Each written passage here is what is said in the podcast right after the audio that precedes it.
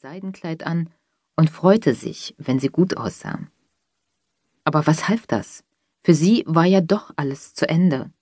Die Vierziger waren da. Was konnte denn noch Schönes und Erregendes kommen? Die anderen dort draußen gingen alle zu Zweien, Arm in Arm durch den Frühling. Sie hatte allein am Fenster zu sitzen, zuzuschauen und an die Vergangenheit zu denken.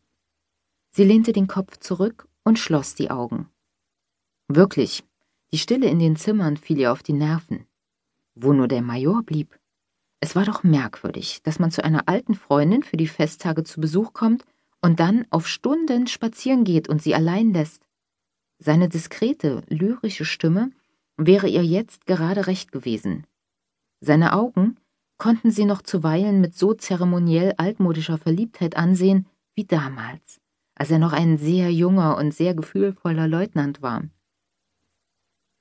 Das war vielleicht nur eine alte Gewohnheit, aber man fühlte sich wenigstens unter diesen Blicken nicht allein. Mal wieder erhob sich, um zum Fenster hinaus zu spähen. Sie wurde wirklich ungeduldig.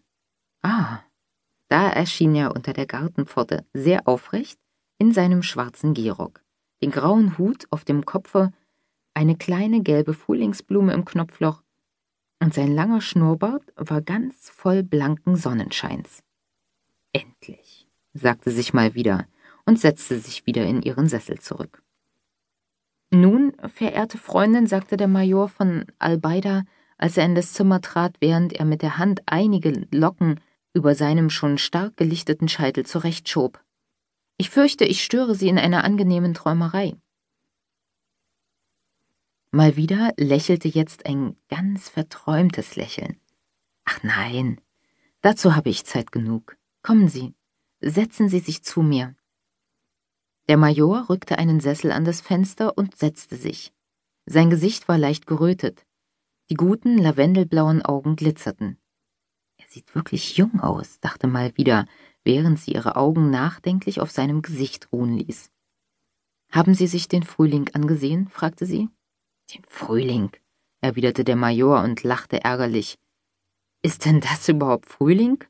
Das ist ja ein Krampf, ein Fieber. Überall spürt man die Übereilung.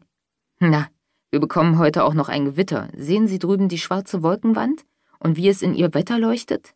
In dieser Jahreszeit das ist ja unnatürlich. Man fühlt sich ordentlich, wie es einem auch im Blut so blank herumarbeitet. Ist das angenehm? fragte mal wieder. Der Major zuckte die Achseln. Betrunken macht es.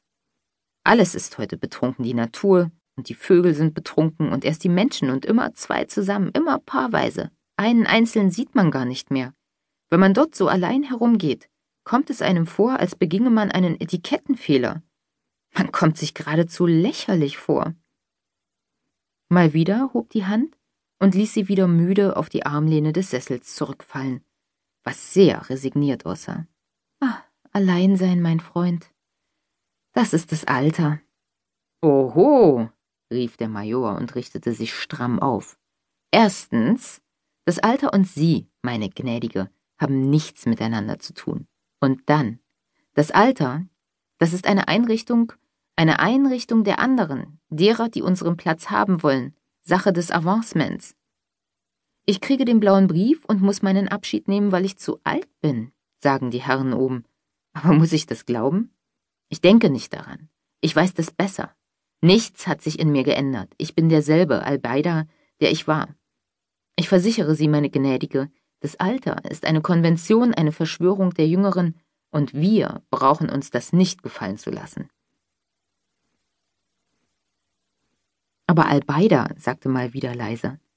Albeida beugte sich vor und er legte jetzt in seine Stimme einen weichen, schwingenden Baritonklang. Und Sie, gnädige Frau, fühlen Sie nicht, dass Sie heute dieselbe, aber auch ganz dieselbe sind wie damals vor zwanzig Jahren, als wir zusammen dort auf dem Rasenplatz auch an einem Frühlingsabend miteinander Reiffangen spielten?